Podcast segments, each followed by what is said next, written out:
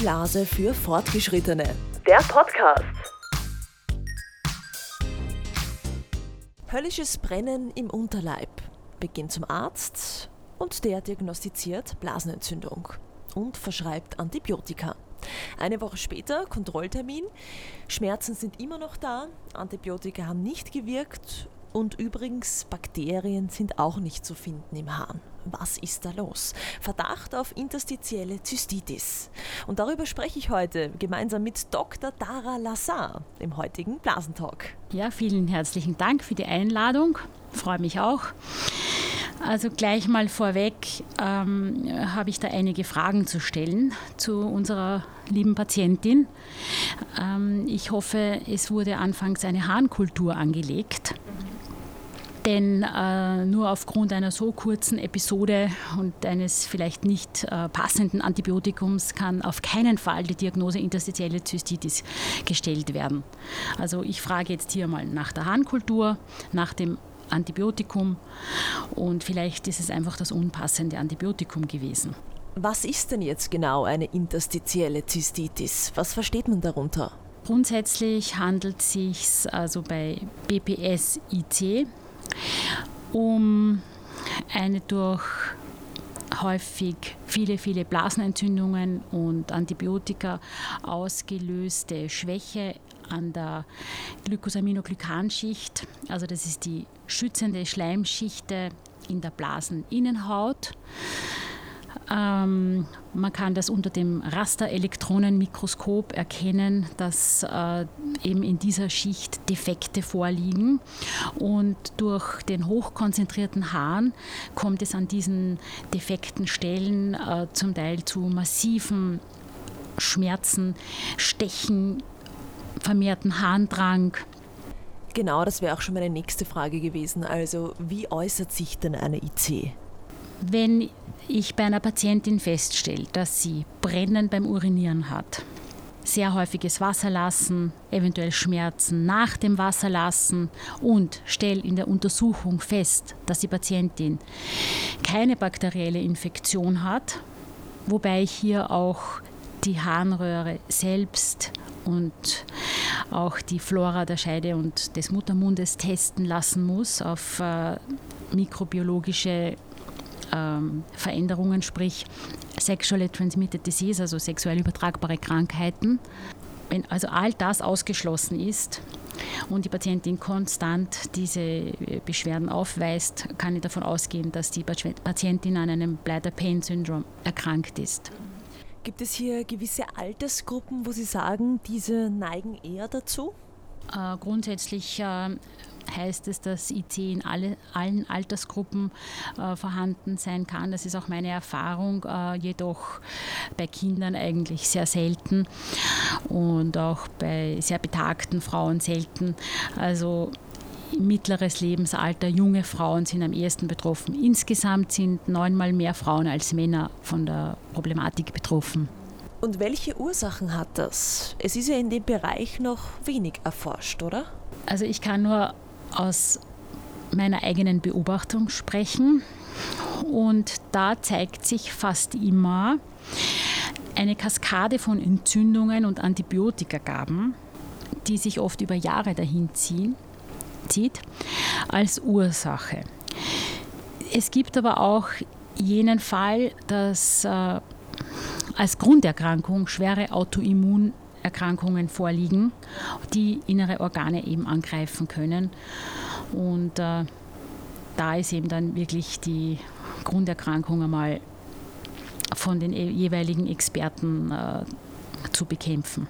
Und wie wird eine IC jetzt erkannt, also diagnostiziert? Also in erster Linie an der Klinik, also an der Feststellung keinerlei bakterielle, virale oder durch Pilze ausgelöste Entzündung. Praktisch also ein sauberer Hahn, alle Kulturen sind negativ, alle Abstriche weisen unauffällige Befunde auf und die Patientin leidet trotzdem an der Symptomatik. Es gibt einige Tests, die man durchführen kann.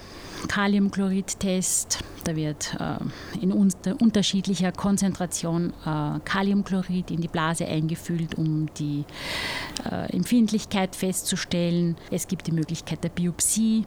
Das muss aber auch nicht äh, gleich stattfinden. Also in erster Linie, wie gesagt, die klinische Diagnose diese Symptomatik ohne entsprechende äh, bakterielle oder sonstige mikrobiologische Infektion.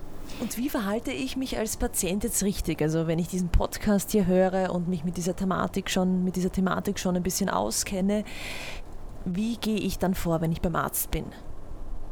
Wenn eine Patientin schon so äh, sich beschäftigt hat mit der Thematik, dann wird sie das, denke ich, dem Arzt auch sagen und ihn darum bitten, also dass er eben in, entsprechend sie weiterverweist zu einem oder einer Expertin in dem Bereich oder einer speziellen Klinik. Ja, das ist heutzutage, äh, erlebe ich das sehr häufig in den Zeiten von Internet, dass äh, Patienten, Patientinnen sehr gut aufgeklärt sind über diverse Krankheiten. Es ist ein sehr spezielles Wissen, was die Leute oft aufweisen, aber ja, und wie sehen hier jetzt die Therapiemöglichkeiten aus? Was kann man gegen IC machen? Man muss sich wirklich dieses Gesamtbild eines Menschen anschauen. Körper, Psyche, Geist des Menschen, in welcher Lebenssituation finde ich den Menschen, was äh, insgesamt den beschäftigt oder sie beschäftigt gerade, weil man hat eben gesehen, dass zum Beispiel wenn ein Mensch, das weiß man aus der Schmerzforschung, unter sehr äh, krasser psychischer Belastung steht, der jeglichen Schmerz, egal wo der im Körper gerade aufkommt, um ein Vielfaches stärker empfindet als ein Mensch, der äh, gerade gut drauf ist, psychisch stabil und keine, also keine Probleme hat. Ich schaue mir mal an, wo steht der Mensch, wie ist die psychische Situation von der Blasensituation her. Gibt es einiges zu tun. Man kann einmal schauen, diese defekte Glycosaminoglykanschicht wieder aufzubauen mit äh, Substanzen, die von außen zugeführt werden im Sinne von Blaseninjektionen. Also das klingt schlimmer als es ist. Es wird über einen Einmalkatheter, der extrem rutschig und kaum zu spüren ist, äh, diese Substanz in die Blase eingeflößt, um sie praktisch innen zu heilen, auszukleiden. Da werden äh, mehrwöchige bis zu mehrmonatige äh, Kuren durchgeführt. Als zweites äh, führe ich auch orale Therapien durch, wo entzündungshemmende und die Blasenhaut wieder aufbauende äh, Glycosaminoglycane gegeben werden über längere Zeitperioden. Am Anfang ist, auch eine, ist es auch wichtig, eine gute Schmerztherapie durchzuführen, weil eben, wie gesagt, die Patientinnen oft sehr entnervt sind durch das Brennen und durch die Schmerzsymptome. Ja. Gegebenenfalls arbeite ich auch bei sehr extremen Fällen mit einem Schmerztherapeuten zusammen. Je stärker die psychische Überlagerung dann schon ist, desto mehr ist es anfänglich manchmal notwendig, auch die Psyche zu stabilisieren der Patientin um dann das Schmerzgedächtnis äh, zu positiv beeinflussen zu können und insgesamt die Symptome zu verbessern.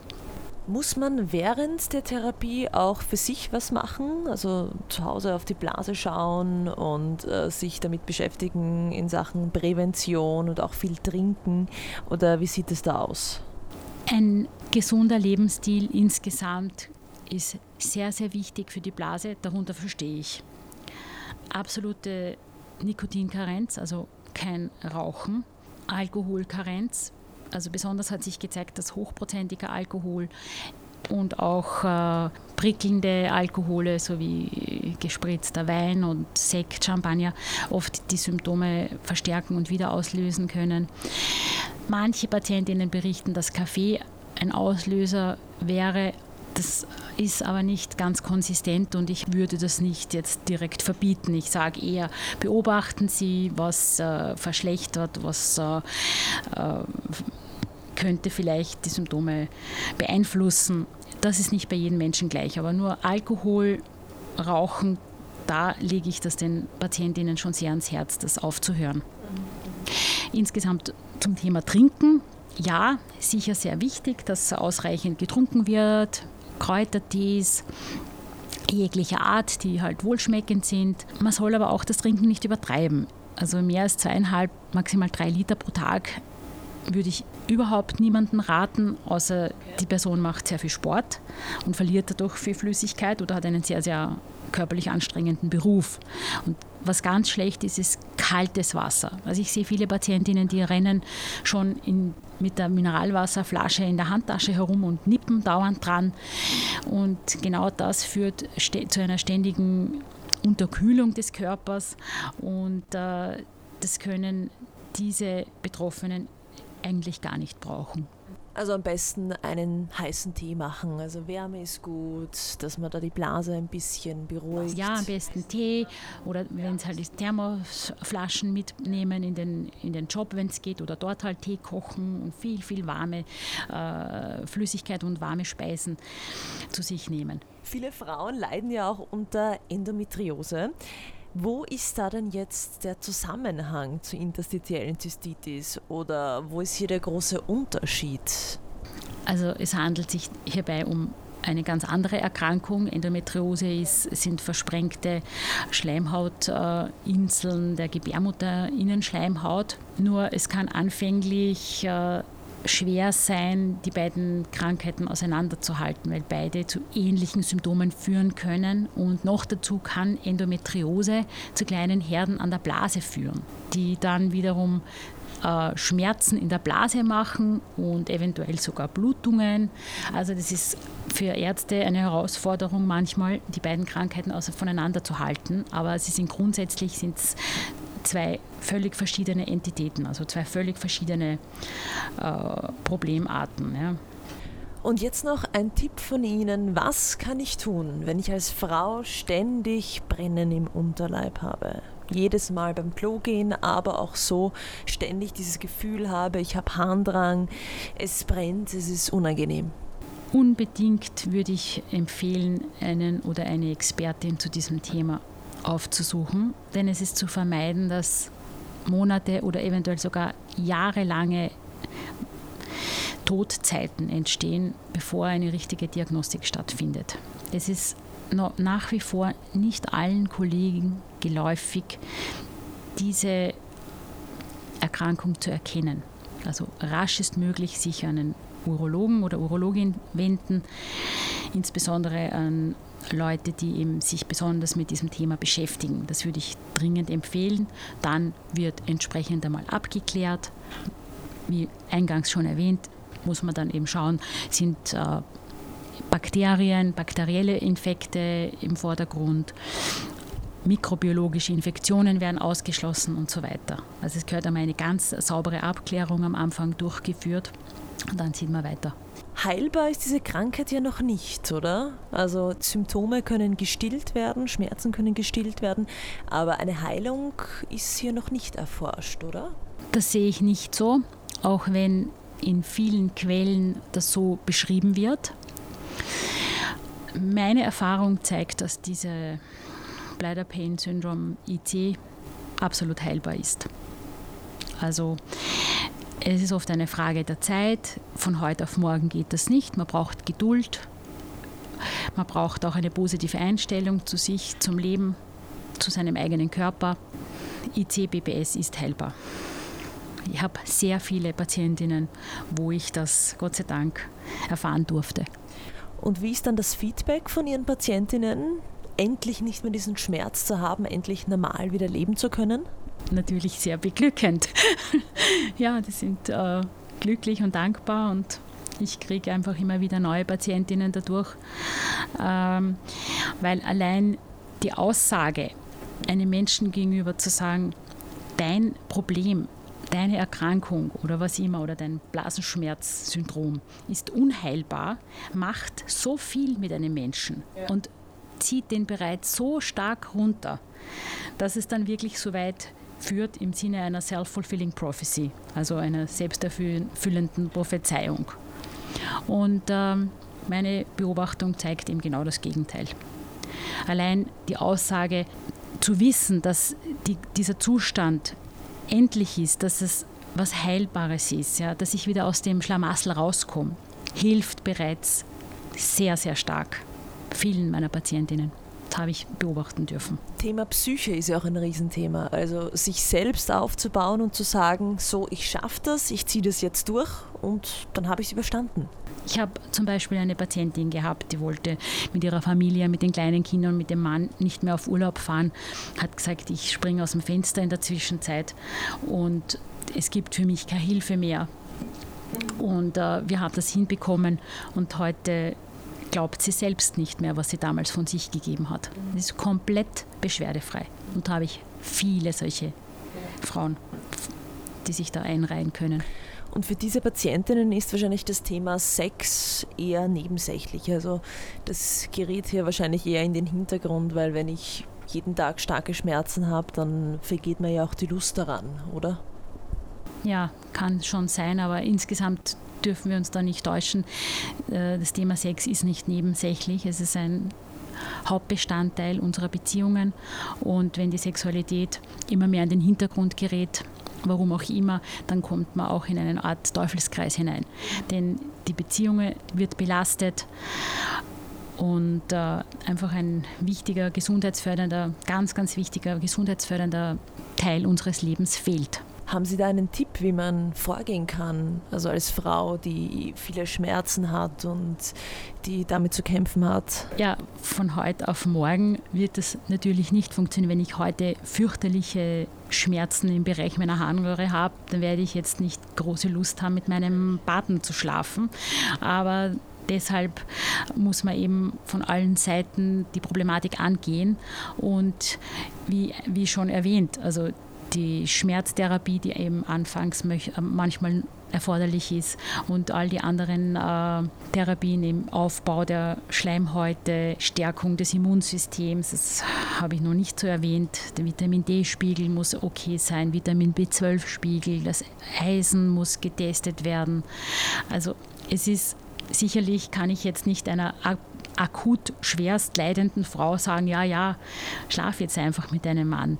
Das ist schon ein Prozess, wo man eben all diese Faktoren langsam wirken lässt, dass es der Frau wieder besser geht und äh, sie aus diesem Teufelskreis, aus dem Dunklen wieder langsam ans Licht führt. Oder ein anderes Bild ist eben ein Schiff, das im Packeis stecken geblieben ist. Das ist eine gute Metapher. Und das äh, kann allein momentan nicht raus. Es braucht jetzt mal Hilfe, braucht ein großes Schleppschiff, das es rausbringt. Ja? Und dann langsam äh, kommt es ins offene Meer raus und beginnt wieder. Und daher gehört eben auch die Sexualität als wichtiger Bestandteil dazu, auch glücksfördernd. Genau, das gehört einfach zum Teil des Menschen dazu. Machen wir noch ein Abschlussstatement. Also was raten Sie Frauen, die jetzt an interstitieller Zystitis leiden? Wie sollen sie vorgehen und welchen Tipp haben Sie? Dringend einen oder eine Expertin aufsuchen. Das ist mein erster Rat. Nicht mehr traurig und verzweifelt sich zu Hause verkriechen, sondern dringend einen oder eine Expertin aufsuchen und sich helfen lassen. Dann sage ich vielen Dank, Frau Lazar, fürs Interview. Danke auch. Die Blase für Fortgeschrittene. Der Podcast.